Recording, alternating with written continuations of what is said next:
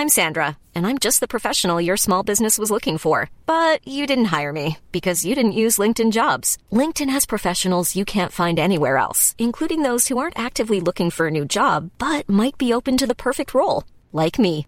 In a given month, over 70% of LinkedIn users don't visit other leading job sites. So if you're not looking on LinkedIn, you'll miss out on great candidates like Sandra. Start hiring professionals like a professional. Post your free job on linkedin.com/people today. Cristão é quem é bom? Primeira parte. Comentário de Mari Persona. Quando era criança, eu ouvia muito minha mãe usar a expressão fulano é um bom cristão, cicrano é um bom cristão, ele é um agiu como um cristão ou alguma coisa assim. E nós estamos acostumados com essas expressões e, e realmente faz, fazem sentido elas, uh, porque um cristão deveria agir como deveria agir um cristão, né? Mas a pergunta que eu, que eu queria fazer hoje é: o que é ser cristão? O que é ser cristão? Eu sei que nesta sala, todos, se eu perguntar aqui, eu acho que não tem nenhum muçulmano, nenhum budista, nenhum shintoísta ou qualquer coisa assim, islam, nenhum hindu, hinduísta, mas existe no, no, mundo todo pessoas de outras crenças, de outras religiões, de outros tipos de fé. Mas o que é ser cristão? Alguém poderá dizer que é ser batizado numa religião cristã. De certa maneira, sim, uma pessoa que, que é batizada numa religião cristã, numa crença cristã, ou em nome de Jesus Cristo, ela passa a ter sobre si o, o nome de Jesus Cristo. Ela pode ser chamada de cristã, uma vez que ela traz uma, uma marca, né, uma identidade, agora diferente de um pagão, ou de um hindu, ou de um, de um muçulmano. Mas segundo a Bíblia, o que é ser cristão? Alguém poderia dizer: ser cristão é ser bom, é ser uma pessoa boa. De fato, um cristão deveria ser bom como um resultado do fato dele ser cristão. Mas como ele se torna um cristão segundo a Bíblia? E é isso que a gente poderia ver um pouco essa noite porque existe muita confusão a respeito do que seja uh, tornar-se cristão. Geralmente as pessoas dirão que para ser um cristão você tem que ser uma pessoa muito boa. E então, sendo bom, você como que conta pontos né, para a sua carteira de, de cristianismo e você vai se tornando cada vez mais um cristão. Mas será que seria assim, uma, uma coisa evolutiva, uma coisa tipo milhagem de, de programa de voo, que você acrescenta, vai ganhando pontos à medida que você faz determinadas ações. Será que é isso que é ser cristão? Talvez alguém possa dizer que ser cristão é viver de acordo com os apóstolos, aqueles que são chamados de santos em algumas religiões, que são até, disse até deles como canonizados, né? pessoas especiais, pessoas muito fora do, do comum, que se dedicaram de tal maneira à sua fé que se tornaram pessoas totalmente diferentes das outras. Nós vemos até nas imagens e nas, nas figuras desses apóstolos, até uma auréola, né, uma coisa brilhando em torno da cabeça, como se fossem pessoas especiais, que tinham até uma luz própria, alguma coisa assim. Mas uh, será que eles, esses apóstolos, esses chamados santos que a gente encontra no Novo Testamento, eles eram realmente cristãos na acepção da palavra, de pessoas boas, pessoas corretas em tudo, pessoas sem, sem qualquer defeito, sem qualquer coisa repreensível. Se nós formos ver apenas uma passagem que nos fala de, de um dos desses cristãos mais notórios que a história traz, e a Bíblia nos mostra também, que é Pedro, chamado também de São Pedro, nós vamos ficar um pouco decepcionados, porque na realidade, era um homem comum como qualquer um de nós. Um homem com suas falhas, com seus medos, seus receios, uh, suas angústias e também suas artimanhas. Como a gente encontra no livro de Gálatas, na carta de Paulo aos Gálatas, podemos abrir no capítulo 2 de, da epístola de Paulo aos Gálatas, a carta de Paulo aos Gálatas. Pedro é considerado hoje pela maior, maior religião cristã do planeta religião no sentido uh, de organização, que é o catolicismo, é considerado como sendo o primeiro Papa, e dentro da, da fé católica, o Papa, em, em matéria de, de, doutrina e de opinião, ele é ele é infalível. E aqui nós temos Pedro, no capítulo 2 de Gálatas, versículo 11. Paulo está dizendo isso. E chegando Pedro a Antioquia, lhe resisti na cara, porque era repreensível.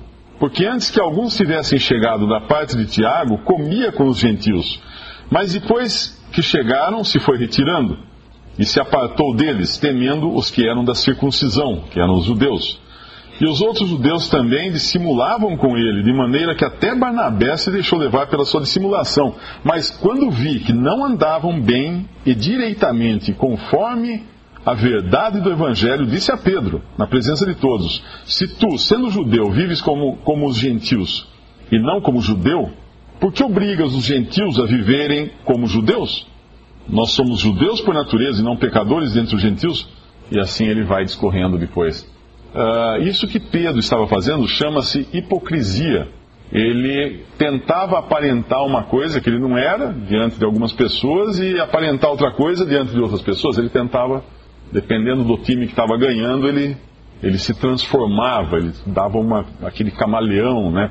Então, uh, esse homem realmente fez alguma coisa tão, tão ruim, tão desagradável, tão reprovável que Paulo precisa reprová-lo. E não só isso, fica registrado na palavra de Deus, que é a Bíblia, para os séculos seguintes. É, como Pedro reagiria a uma situação dessa? Ô Paulo, olha o que você fez, Paulo. Você escreveu aquela falha minha ali, agora todo mundo vai saber disso. Será que ah, Pedro não ficou constrangido com isso e, e desgostoso agora e sua autoestima foi lá embaixo? Porque ele. O que vão pensar de Pedro nos séculos vindouros? quando lerem isso aqui? Bom, vamos pensar que Pedro é uma pessoa comum, é, é um cidadão comum, um ser humano como qualquer um de nós. E realmente era. Era alguém assim. E todos os homens que nós encontramos na Bíblia eram assim. Então talvez não seja o caminho para nos tornarmos cristãos uh, seguirmos os, o exemplo desses homens, embora eles tenham exemplos que são uh, bastante aconselháveis de nós seguirmos, mas não é nos tornando um Pedro ou nos tornando um Paulo, ou nos tornando qualquer um desses cristãos, ou parecido com eles, que nós vamos ser cristãos e garantir a nossa entrada no céu, garantir a nossa segurança na eternidade, depois que nós saímos aqui desta vida.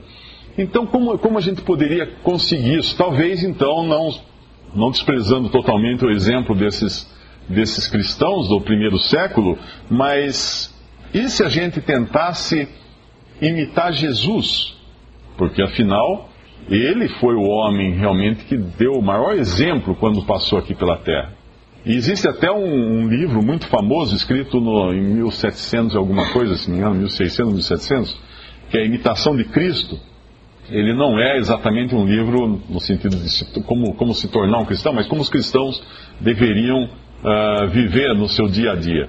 Uh, Thomas Kempis, acho que é o autor ele, imitando Cristo, será que nós nos tornaríamos cristãos e garantiríamos assim a nossa salvação? Será que Deus um dia iria olhar para nós e falar assim, não, o Mário ali, olha, ele está andando exatamente como Jesus andou nesse mundo, então ele merece entrar no céu. Será que, será que é assim? Bom, vamos tentar então imitar a Jesus, tomá-lo como exemplo e tentar fazer a mesma coisa que ele fez e ser como ele. Em Hebreus capítulo 4, na carta aos Hebreus capítulo 4, versículo 15: Porque não temos um sumo sacerdote que não possa compadecer-se das nossas fraquezas, porém um que, como nós, em tudo foi tentado, mas sem pecado. Agora nós estamos com um problema, porque Jesus não tinha pecado.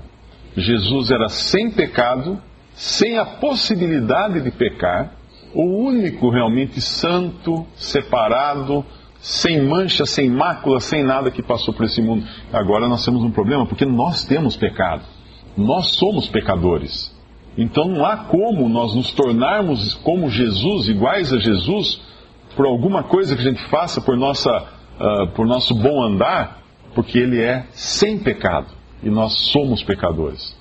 Além disso, existem outras características a respeito de Cristo, há muitas, né, claro, na, na, palavra de Deus, mas uma só que eu queria mencionar também está um pouco antes aí na, na carta de Paulo aos Colossenses, voltando apenas algumas páginas, no capítulo 1 da carta de Paulo aos Colossenses, no versículo 16, versículo 15, falando de Jesus aqui, o qual é a imagem do Deus invisível, o primogênito de toda a criação, porque nele foram criadas todas as coisas que há nos céus e na terra, visíveis e invisíveis, sejam tronos, sejam dominações, sejam principados, sejam potestades, tudo foi criado por Ele, por Jesus, e para Ele, para Jesus. E Ele é antes de todas as coisas, e todas as coisas subsistem por Ele. Agora estamos com mais um problema. Nós estamos falando de uma pessoa que existe antes da criação de todas as coisas. Todos nós fomos criados na nossa concepção, no ventre da nossa mãe, e antes disso nós não existíamos.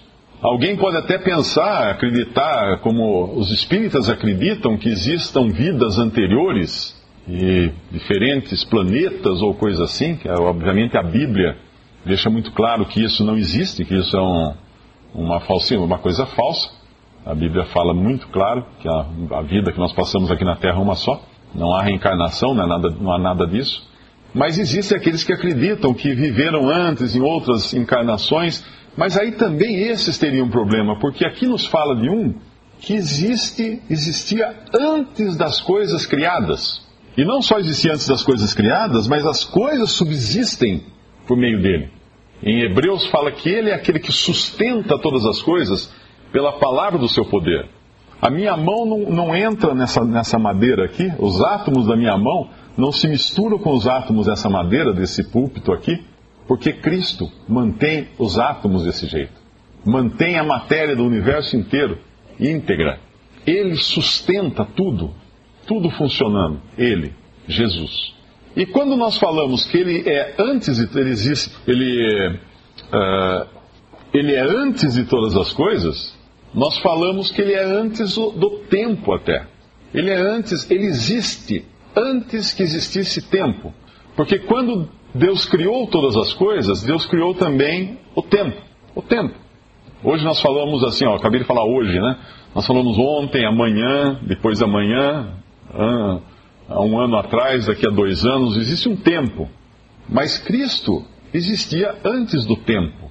Porque todas as coisas, quando foram criadas, o tempo foi criado junto. Einstein, ele disse que ele escreveu que se em um momento a matéria passa, para, deixasse de existir a matéria, a matéria deixasse de existir e o movimento também deixasse de existir, junto com a matéria, o tempo de, deixaria de existir, segundo a teoria da relatividade do próprio Einstein. Ele dizia que o tempo sumiria quando a matéria deixasse de existir. E faz sentido porque a matéria foi criada junto com o tempo. Todas as coisas foram criadas junto com o tempo. Agora nós temos uma aqui que é antes do tempo.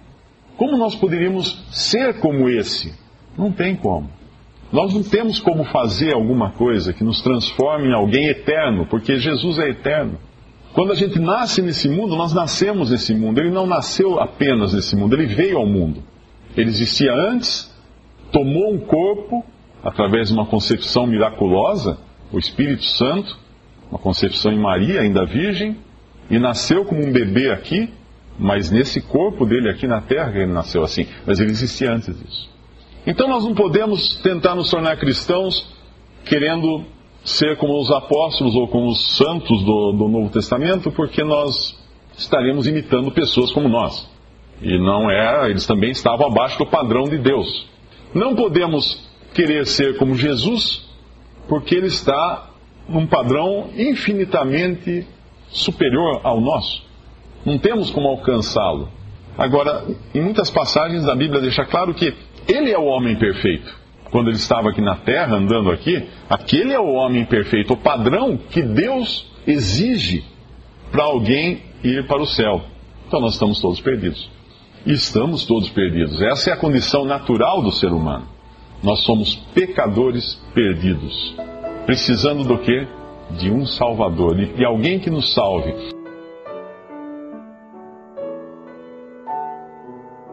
Visite respondi.com.br. Visite também 3minutos.net.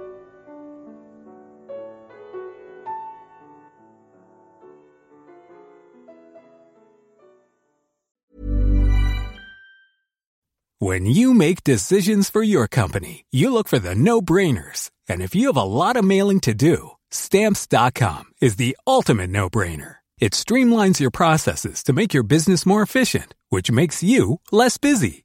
Mail checks, invoices, legal documents, and everything you need to keep your business running with stamps.com. Seamlessly connect with every major marketplace and shopping cart. Schedule package pickups and see your cheapest and fastest shipping options from different carriers with rates up to 89% off USPS and UPS rates. And with the stamps.com mobile app, you can take care of mailing and shipping wherever you are. Make the same no-brainer decision as over 1 million other businesses with stamps.com. Sign up with code program for a 4-week trial plus free postage and a free digital scale. No long-term commitments or contracts. That's stamps.com. Code program.